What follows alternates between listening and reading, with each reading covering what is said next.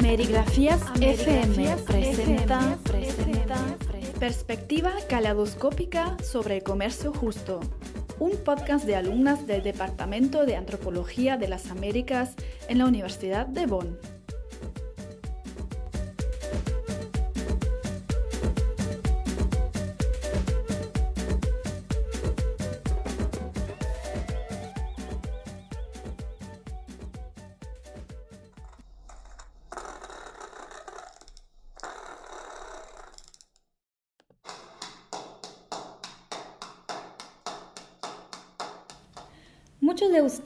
Seguramente no han sabido situar este sonido en el contexto de la temática del textil, a diferencia a este sonido.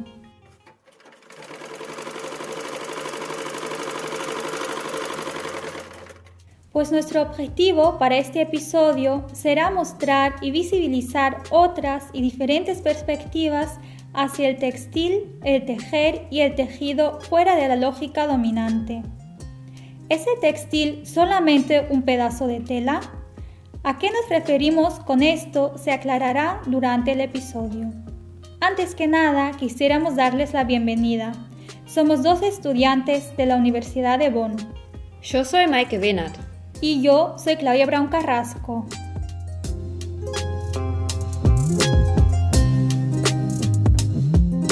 Hablando de comercio justo y producción de textiles, ¿Qué aspectos y enfoques son importantes?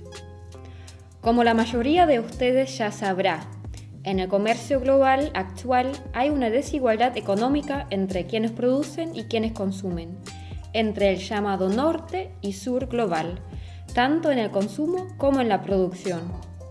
Pero, ¿sabían que estas estructuras desiguales están históricamente arraigadas en relaciones de poder producto del colonialismo?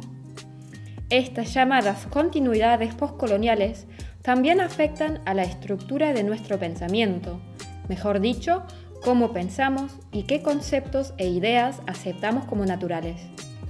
Aquí podemos hablar de una colonización epistemológica que hasta hoy en día define cómo conceptualizamos los objetos y las cosas en general. En ese punto también es importante preguntarse, ¿quién representa a quién? Bajo qué estructuras de poder y quién es objeto y quién sujeto.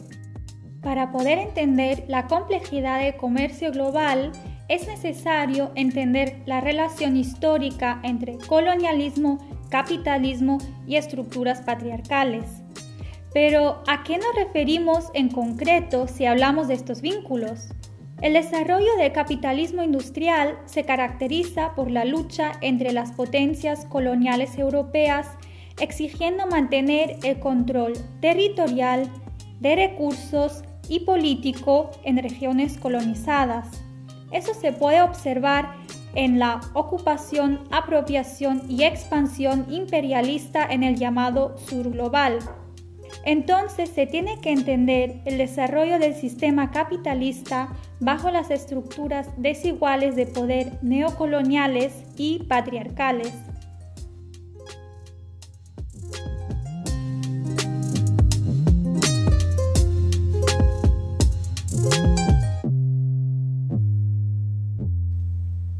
¿El textil es solo un pedazo de tela? Escuchemos diferentes voces y experiencias sobre el valor del textil. La antropóloga Mariana Chochiquetza Rivera García ha trabajado e investigado sobre el tejer en colectivo e individualmente como forma de trabajar y repensar procesos históricos. Más allá de eso, resalta su propia relación y experiencia con el tejer. De manera personal, el tejido me empoderó porque me dio confianza en mí misma. Fui capaz de crear y materializar lo que estuviera en mi imaginación. Fue así que descubrí que el tejido tiene un poder para sanar, cohesionar, unir y organizar grupos humanos, que este oficio en particular tiene características meditativas, al ser repetitivo, introspectivo y que ayuda a despejar el pensamiento y aclarar ideas. El tejido cobró en mi vida una dimensión política y transformadora de mi realidad. Parte del trabajo investigativo de Mariana Rivera García ha sido un trabajo de etnografía audiovisual en el cual ha entrevistado varias mujeres tejedoras de diferentes países y contextos. Una de las personas entrevistadas en su trabajo audiovisual, El hilo de la memoria, ha sido Tania Andrea Olea, que presenta el significado del trabajo del tejer para la memoria colectiva e histórica en México. Soy Tania Andrade Olea, soy mexicana, soy mujer, ciudadana y bordadora por la paz y la memoria. E iniciamos nosotros el proyecto Bordando por la paz y la memoria, una víctima, un pañuelo. Este proyecto tiene la intención de construir de manera colectiva en el espacio público un memorial ciudadano. Nosotros creemos que el bordado nos permite acercarnos, ese momento de reflexión, de silencio, de encontrarnos con el otro. Es este espacio de contención donde podemos denunciar, donde podemos llorar, donde nos podemos abrazar, donde nos podemos encontrar y donde podemos eh, de esta manera digna exigir la justicia y encontrarnos. Por último, la estudiante guatemalteca Yamanik Pablo visibiliza el conocimiento y los saberes que están íntimamente vinculados al trabajo y la actividad del tejer. Que consideramos que es muy importante, en primer lugar, que haya un reconocimiento eh, a la labor intelectual, a la autoría intelectual de los trajes por parte de las mujeres mayas, por todo ese contenido simbólico y cosmogónico que se encuentra dentro de los trajes, que es sumamente valioso y que es muy importante, en primer lugar, que se, que se reconozca que realmente las conocedoras de, toda, de todo ello, saben las cuentas matemáticas, las que saben la simbología de los diseños, las que tienen todo ese conocimiento de cómo matizar y combinar los colores y su significado, son las mujeres mayas. Las diferentes voces sobre las relaciones y experiencias propias con el tejer y el tejido nos permiten acercarnos a una perspectiva diferente hacia el concepto del textil. ¿Por qué hablamos aquí de diferentes valores y conceptualizaciones del textil? Vamos a echarle una mirada al cambio de significado del textil desde la perspectiva histórica. En este proceso, sobre todo es importante destacar que, en el caso de Latinoamérica, el tejer y la producción de tejidos mayormente lo hacen mujeres indígenas, lo cual va a ser importante a la hora de entender el cambio de significado y la desvalorización del trabajo con textiles. En muchos contextos precolombinos, la producción y el textil en sí formaba un aspecto importante en negociaciones y procesos políticos y sociales. En muchas sociedades no europeas, por ejemplo, el textil tenía la función de contar o materializar narrativas e historias. Tejer es entrelazar, unir, hacer un cuerpo. La urdimbre es el esqueleto, la trama es la carne y el tejedor es el corazón. De esta manera nacen los tejidos de la memoria que puntada tras puntada cuentan del destierro, del dolor, del sufrimiento, pero también de la esperanza, de la fe y la resistencia.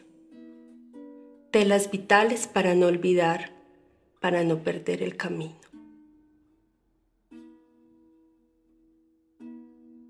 Es importante destacar el carácter político y social del textil en muchos contextos precoloniales, pero además, como muestra esta reflexión del trabajo audiovisual, el hilo de la memoria de la antropóloga Mariana Rivera García, hay que señalar que ese aspecto político del tejido y del tejer es también una actividad de resistencia desde cuerpos y sujetos marginalizados hasta la actualidad. Si nos preguntamos, ¿qué es el textil para nosotros y nosotras? ¿O qué valor le damos? La mayoría respondería que es una cosa práctica o funcional del día a día o tal vez también estética. Sí, es verdad. Por ejemplo, si hablamos de textil como ropa o pensamos en la ropa como material práctico para ponernos o para estar a la moda. Y es aquí donde reproducimos los conceptos occidentales y capitalistas. ¿Por qué?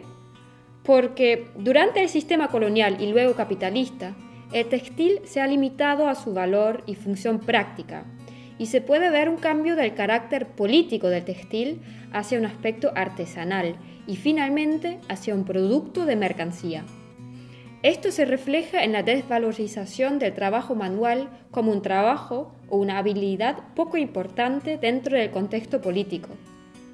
Dicho en otras palabras, en nuestra sociedad se da más valor e importancia al trabajo de, por ejemplo, una abogada, que al trabajo de una costurera o una carpintera.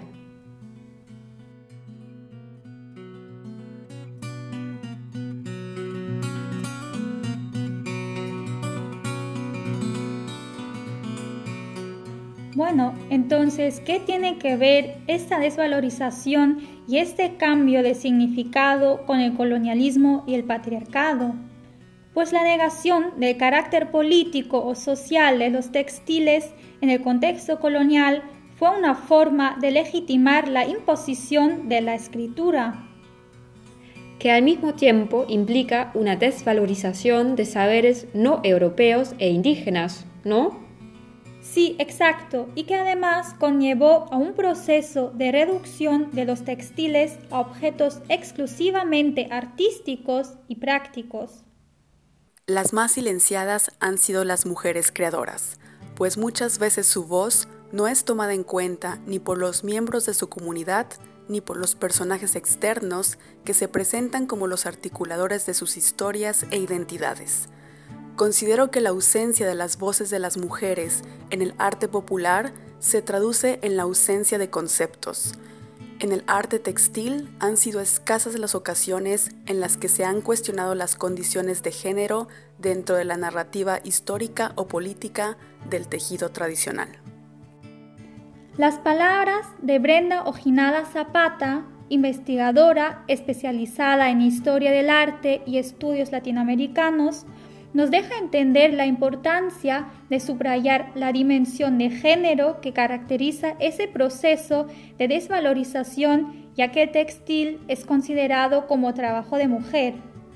Ese trabajo al mismo tiempo está vinculado dentro de la lógica occidental y patriarcal a un espacio doméstico y por lo tanto visto como algo privado.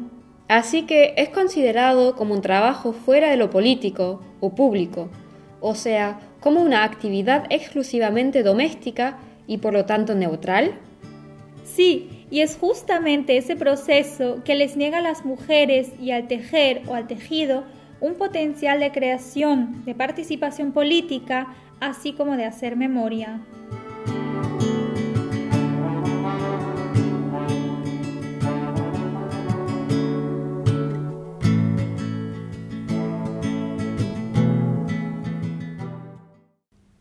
Hasta ahora hemos hablado más bien del lado productor del comercio de textiles y de ropa y vimos diferentes perspectivas sobre el textil. Como consumidores, la mayoría de nosotros y nosotras consumen muchísimos artículos hechos de textil, sea vestimenta o zapatos, ropa de cama, cortinas o trapos, ¿no? Es verdad, y también mochilas y bolsas o manteles, muebles, alfombras y hasta peluches.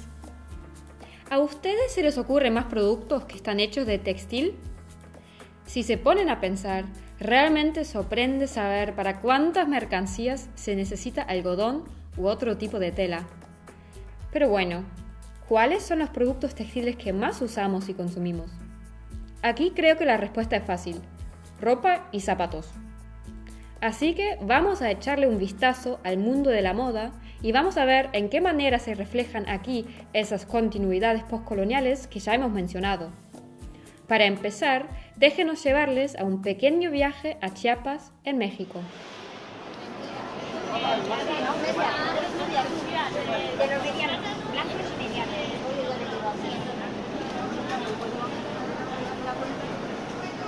Nos encontramos en San Cristóbal de las Casas, en un mercado donde se vende de todo, frutas, verduras, artesanías, pero sobre todo ropa y textiles hechas manualmente por mujeres mayas, tzetzales y tzotziles. Son las nueve de la mañana y aún no hay mucha gente. Es un día tranquilo y nublado, para más tarde anunciaron lluvia. Caminamos por los numerosos puestos de venta, en cuyas mesas se desbordan telas de diversos colores y diseños. Después de dar una vuelta por todo el mercado, empieza a lloviznar y decidimos comprarnos una prenda para llevarla de recuerdo. Pero, ¿qué compramos? ¿Y ustedes qué comprarían? ¿Por qué optarían por ciertas mercancías en vez de otras? ¿Cuáles son las características que les parecen importantes? Julieta Flores Montes, estudiante de doctorado de Antropología Social, responde lo siguiente. En la actualidad, la transmisión del aura de los textiles artesanales es negociada y validada por los acuerdos establecidos en un contexto de producción y reproducción neoliberal, donde el origen étnico se vuelve un atributo que le otorga a los textiles un valor y un distintivo que los vuelve más atractivos para el consumidor en términos de lo justo, lo estético y la unicidad. Escuchemos además el comentario de Eugenia Bayona Escat, antropóloga que también ha abordado la temática del consumo de artesanías en los mercados de Chiapas. Las tejedoras y vendedoras buscan nuevas formas de subsistencia, basadas en un trabajo manual o industrial, ahora revalorizado a nivel global y han renovado su trabajo para incorporar textiles híbridos, mezcla de los gustos que adopta el consumidor. Son estrategias comerciales que se adaptan a un nuevo contexto, en el que se entra en dinámicas de un mercado capitalista, en donde se mercantiliza el objeto, pero también a las personas mismas que comercializan. Así que cuando se trata de la venta de textiles artesanales indígenas, quienes comercializan los tejidos tratan de resaltar ciertas características de las mercancías. Parece que quienes consumen este tipo de souvenir, como por ejemplo los turistas, dan mucha importancia a la unicidad, autenticidad y originalidad de la prenda, ya que sugiere dar un toque exclusivo no solo a la vestimenta, sino también a las personas que la llevan puesta. Es por eso que las personas que comercializan o revenden las piezas aluden a imágenes tradicionales o indígenas, ya que es eso lo que le llama la atención a un grupo grande de viajeros que podemos catalogar como turistas étnicos. Se trata de personas que buscan encontrar, entre comillas, lo original, lo típico o tradicional de un lugar y su gente. Y cuando eligen una mercancía para llevarse un recuerdo, aplican esa misma manera de pensar. Claro. ¿Y quién no ha estado de viaje en otro país y se ha llevado un souvenir supuestamente típico o auténtico del lugar? Creo que lo que no reflexionamos en el momento de compra es que los diseños de las prendas están adaptados a los gustos de la persona que las compra, o sea, la persona que las va a comprar. Así que dependen de la demanda del mercado. Así que en la gran mayoría no se trata de diseños originales, sino de diseños híbridos, ya que combinan diferentes elementos y aluden a lo que un turista étnico piensa que es lo tradicional y lo auténticamente indígena. Bueno, solo hemos hablado del efecto que tienen esas prendas artesanales en nosotros y nosotras como turistas o consumidores y consumidoras. Pero, ¿qué significa esa mezcla de diseños y apropiación de estampados y combinaciones de colores para las tejedoras? ¿Están de acuerdo con que se comercialicen sus tejidos? Para indagar un poco más sobre ese asunto, seguimos nuestro viaje hacia el sureste. Después de unos 500 kilómetros, llegamos a Guatemala, al municipio de Santiago Zacatepeques, donde todos los años, el primero de noviembre, se celebra un festival de barriletes gigantes. La gran mayoría de la gente que vive aquí es maya cachiquel. Y es aquí donde en el 1998 se fundó la Asociación Femenina para el Desarrollo de Zacatepeques, AFEDES, que lucha por el respeto de los derechos de las mujeres indígenas. Una de las integrantes es Angelina Aspuac, que también forma parte del Movimiento Nacional de Tejedoras. Ella nos cuenta sobre la situación de las tejedoras en Guatemala. Entonces, en Guatemala eh, hay un desprecio por ser maya o por ser indígena. Entonces, todo lo que producen nuestros cuerpos no se valora. Eh, aún se invierta muchísimo tiempo, el conocimiento, em, la técnica que se, se, implementa en la elaboración de un textil no se valora y al final pues este, son unos centavos lo que las mujeres ganan por, por un textil. Aquí por más que nos matemos tejiendo y tejiendo, siempre vamos a seguir en la pobreza, porque hay una situación ahí que no cambia, que es una cuestión racista, que prevalece contra los pueblos indígenas. No solo que no, no, solo no pagan, no solo es por el no pago de los textiles de manera justa, sino que hay un Estado que despoja y el mundo no dice nada. El mundo no está cómodo comprando un bolso con textil y no cuestiona. Em, no realiza ninguna acción contra ese racismo que hay, entonces eh, prácticamente los pueblos siguen luchando juntos, o sea, solitos. ¿Y qué hace el movimiento para fortalecer a las tejedoras?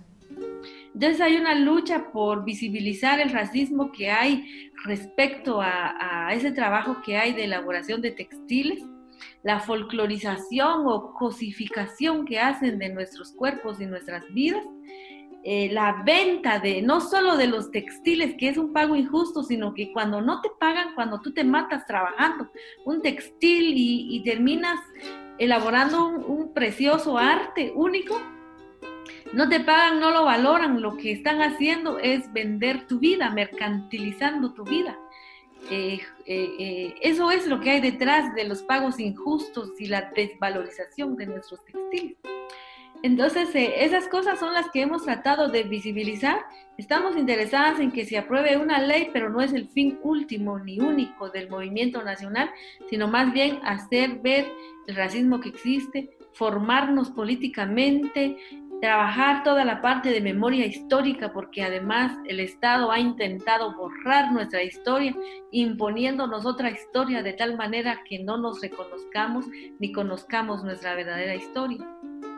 Además, han tenido varias experiencias con empresas de moda que pretenden comercializar los textiles indígenas y cuyas diseñadoras se apropiaron de los diseños maya. Angelina Aspuac nos cuenta que esas experiencias les hicieron reflexionar sobre qué significa la propiedad intelectual y sacaron adelante un proyecto de ley de la propiedad intelectual colectiva. Entonces las diseñadoras lo que hacen es decir, hágame un textil, solo que en vez de, pavos, póngale otra clase de aves eh, y a lo mejor algunas flores. Bueno, y entre el catálogo que tenemos de diseños hay muchísimos, entonces lo único que hacen es colocar uno por otro. Y, entonces eh, eh, esta situación hace creer a, las diseñadoras de, de moda que les pertenece ese diseño porque ellas lo diseñaron. Entonces se inicia en el 2014 eh, reuniones con las tejedoras, hablando sobre qué es la propiedad intelectual para el mundo occidental y qué es para nosotras. Eh, para nosotras no existía, pues. Entonces, pero entender un poco cómo funcionan las leyes de derecho de autor, derechos conexos, las leyes de propiedad industrial, por lo menos en Guatemala, y pues vimos que eran totalmente ajenas a, nosotras. Entonces decimos, ¿por qué se considera autor a las empresas, a las entidades públicas y al creador individual y también colectivo, pero como constituido como en una empresa? Pero no un colectivo como lo es un pueblo.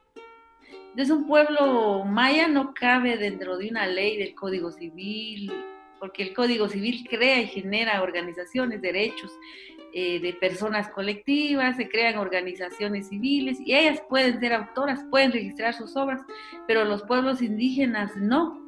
Entonces prácticamente nuestras creaciones son de, de, mm, dominio público, cualquiera puede hacer con ellas lo que quiere. Entonces presentamos una acción de inconstitucionalidad ya con, la venia de varias mujeres, de, varias comunidades, nos organizamos y presentamos una acción. Nosotras ahí fue donde ya pues eh, hablamos de la propiedad intelectual colectiva, que es muy diferente a la propiedad intelectual del mundo occidental, porque para nosotras em, los pueblos indígenas son los dueños de estas creaciones y mm, son los únicos que pueden controlar, administrar sus creaciones. Así debería de ser. Ya que estamos hablando de diseños y de moda, otro aspecto que nos parece interesante analizar es la presentación de la ropa en la publicidad y los sitios web y redes sociales de las marcas. ¿Cómo se presenta y quién viste la moda? Lo que muchas veces observamos es que en la mayoría de los casos vemos a modelos jóvenes con cuerpos blancos y hegemónicos que nos presentan la moda. En la publicidad, los sitios web de las marcas y las revistas de moda, a través de esa representación no diversa de la sociedad, terminan vendiéndonos no solo las prendas de ropa, sino también un ideal de belleza que establece el cuerpo blanco como norma. Así, además, se crea la imagen de personas blancas como consumidoras y personas no blancas como productoras. Además de excluir modelos no blancos, se recurre a y, por lo tanto, se reproducen frecuentemente estereotipos e imágenes racistas o exóticas. Tal vez recuerdan que más o menos hace dos años la marca HM lanzó una campaña de ropa infantil donde se ve a un niño negro vistiendo un suéter verde con un letrado grande que decía The coolest monkey in the jungle, en español, el mono más increíble de la jungla. Sí, yo me acuerdo de que se armó un tremendo escándalo en las redes sociales y que después HM tuvo que pedir disculpas. Sí, en Twitter, por ejemplo, hubo comentarios como... No lo quieren entender, ¿no? las personas negras han tenido que lidiar con ser llamados de monos por mucho tiempo y la deshumanización siempre ha sido un método de racismo y subjugación de gente negra. Realmente necesitan tomarse un tiempo para educarse. Esto no está bien.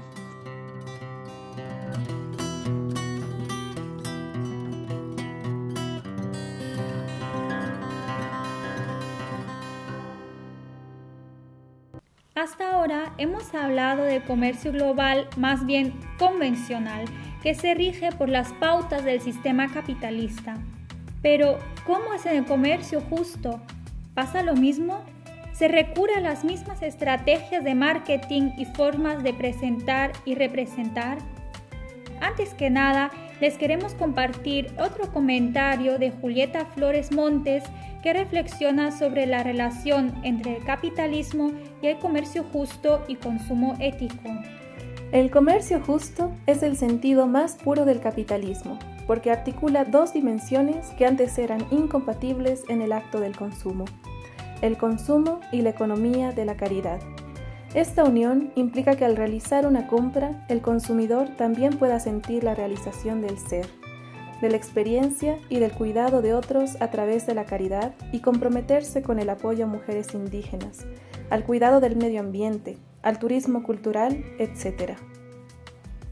Aquí cabe preguntarnos, ¿el comercio justo es una mera obra de caridad o realmente tiene el potencial de empoderar de manera sostenible a quienes producen?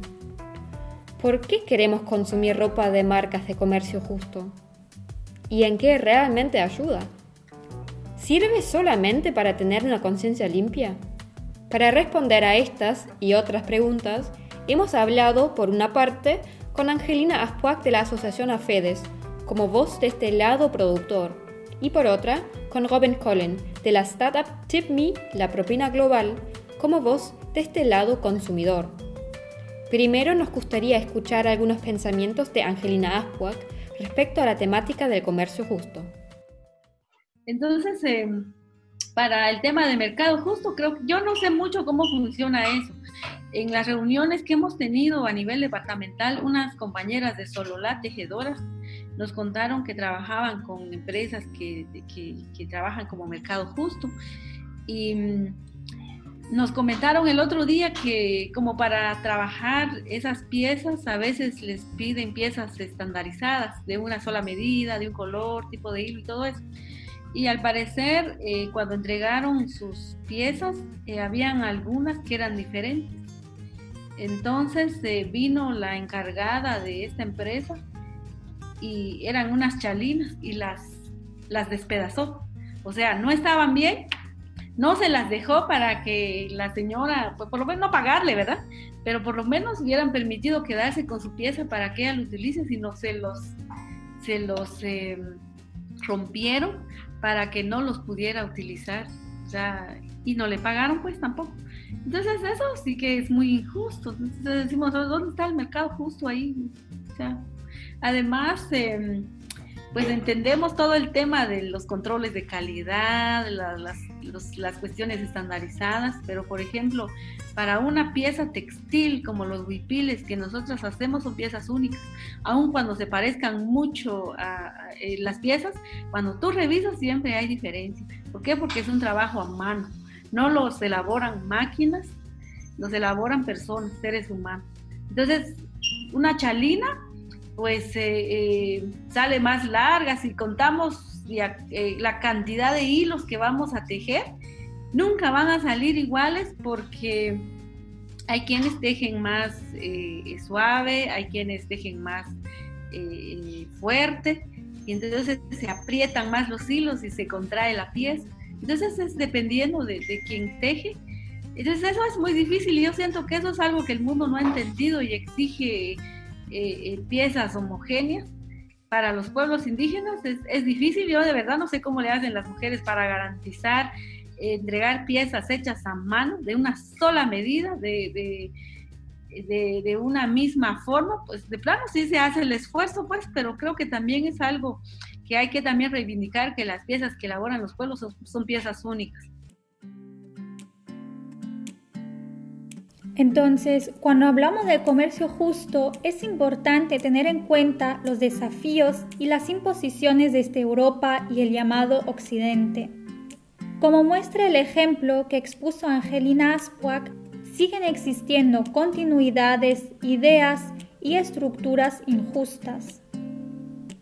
Robin Collen, como fundador de la startup alemana TipMe, que coopera con marcas de comercio justo de zapatos y ropa, con el objetivo de abrir la posibilidad de enviar una propina a las personas que fabricaron el producto, responde lo siguiente. Si reflexionamos sobre sostenibilidad, entonces el consumo sostenible no es necesariamente sostenible, porque podemos, bueno, si intentamos comprar un vaquero bajo los aspectos del comercio justo y lo compramos nuevo y no usado, ese vaquero es menos sostenible que cuando lo compramos en una tienda de segunda mano. A quienes nosotros o también las marcas con las cuales cooperamos nos dirigimos es un grupo que hace más o menos cuatro años se llaman los LOAS. Así que se trataba de personas que perseguían el lifestyle of health and sustainability, el estilo de vida de salud y sostenibilidad, y eso significaba también que, bueno, ahora compro un vaquero de una marca justa y entonces me da la impresión que estoy viviendo según las pautas del consumo justo también por el resto del mes, incluso cuando no compro alimentos orgánicos. O sea, lo que aún tenemos es eso de hacer una diferencia entre lo justo y lo normal. Y eso hoy en día es un problema muy grande. Volviendo a la pregunta de la representación. La idea de TipMe no es solo enviar una propina a las productoras y los productores, sino que además se trata de contar la historia detrás del producto y así visibilizar y valorizar a la persona que hace el producto, ¿no? ¿Por qué les parece tan importante ese aspecto? Lo que he escuchado al respecto es, bueno, las personas creen que los zapatos salen así nomás de las máquinas, pero no es así. La gente ni se pregunta por el origen de su calzado. Solo compran los zapatos, los llevan, luego se rompen. Qué pena, ¿o no? Ya me compro un par nuevo. Pero la pregunta o el, o el pensamiento, ¿de dónde viene ese zapato? No se les ocurre y con lo que hacemos queremos contrarrestar eso. Realmente queríamos mostrar que hay personas detrás y son ellas las que producen esos zapatos y que no salen así nomás de una máquina y que cada paso de producción significa mucho trabajo. Es algo que recién aprendí en Pakistán y entonces nuestra idea con eso de mostrar a la gente que está detrás y también decir qué persona hizo tal parte del zapato es mostrar que es mucho trabajo para que se evalúe más el producto y el trabajo artesanal.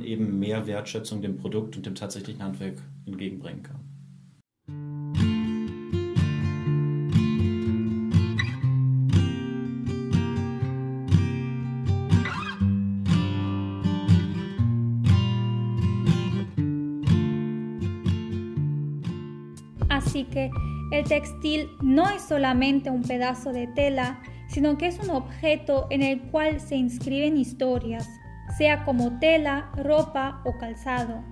En nuestros pensamientos y comportamientos colonizados y conducidos por el ritmo capitalista del consumo, estas historias han quedado en el olvido. Es hora de contarlas y encontrar las maneras de visibilizar y revalorizar el trabajo en textiles y a las personas que están detrás. Con el ejemplo del Coolest Monkey in the Jungle de HM, vimos que en el marketing de las marcas, digamos convencionales de moda, aún existe poca conciencia sobre el racismo y representación estereotípica en la publicidad. El comercio justo, sin duda, ha logrado generar una conciencia más amplia sobre las desigualdades en el comercio global, sobre todo en aspectos económicos. Pero también tiene el potencial de impulsar la reflexión sobre cómo se mercantiliza la moda y de qué manera se presenta y representa a las y los productores y a las y los modelos. A través de este podcast queremos invitar a reflexionar no solo sobre los aspectos económicos de la desigualdad y las condiciones neocoloniales de producción, sino también sobre nuestros pensamientos colonizados y las imágenes sobre los supuestamente otros que se reproducen en este sistema capitalista y en las estructuras de comercio global. Eso implicaría repensar no solo las representaciones e imágenes de individuos, colectivos, regiones o cuerpos racializados y exotizados, sino también las cosas y materialidades ocupadas por ideas coloniales.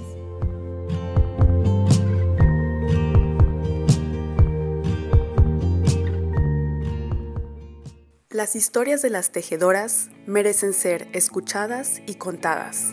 La gruesa tela que conforma el estudio del arte textil es, como muchas otras, creada por manos de mujer, y las tejedoras han sido las encargadas de confeccionar una narrativa que se continúa renovando. Es preciso que mantengamos el oído atento para saber escuchar su voz. De lo que dice Brenda Ojinada Zapata, surge la pregunta de ¿Cómo podemos mantener el oído atento para saber escuchar a la voz de las personas que se dedican al trabajo en textiles? Lo primero sería escuchar sus propuestas y demandas que están y han estado articulando. Así que para finalizar, déjenos escuchar nuevamente a Angelina Ajuac, vocera del Movimiento Nacional de Tejedoras de Guatemala, quien considera que el tejer no se tiene que entender como una demanda universal, sino más bien desde las experiencias y los cuerpos específicos del contexto guatemalteco. Bueno, hay varias demandas. Por un lado, el, respeto hacia las comunidades eh, y pedir permiso para todo. Esas obras, creaciones, te pertenecen a una comunidad, esa comunidad aún existe, las está produciendo. Al momento nadie regresa nada, todo se extrae de forma así barato, casi regalado, no devuelven ningún porcentaje a los pueblos indígenas. Y las ganancias nosotros creemos que es justo que se compartan con los pueblos creadores. o sea, esa parte también el Estado lo tiene que regular. No está regulado, tiene mucha obligación en eso. Y por otro lado, los consumidores que tienen que también sospechar y, ser más críticos sobre lo que están comprando, mayormente si es un eh, artículo que proviene de, pueblos indígenas o que, la materia prima o la tela, el textil con el que se ha elaborado un bolso, de dónde viene, cuánto cuesta y cuánto le habrán pagado a los pueblos indígenas. Les habrán pedido permiso. Es importante y pues yo creo que, que sensibilizar sobre esa parte, digamos, no seguirnos viendo como, ay, pobrecitos los indígenas, hay que ayudarles y darles una mano, Nosotros somos sujetos de derechos. El movimiento de tejedoras, nosotras decimos que pues no estamos pidiendo regalar, no pedimos que nos regalen ni, ni que nos hagan un favor. Solo pedimos que sean éticos y que devuelvan algo de lo que se llevan, de lo que se extraen, tanto para las empresas como el Estado. Que hayan leyes que protejan y que no nos criminalicen. No corra más. Ay, ay, ay, ay, ¿cuándo será que el poder del pueblo llegue a reinar? ¡Vamos ahí! ¿Hasta cuándo nuestros hermanos de la tierra perdiendo su nido? ¿Hasta cuándo los campesinos seguirán en el olvido? Morirá la semilla y el agua, con la mina y el monocultivo, en las manos del mal gobierno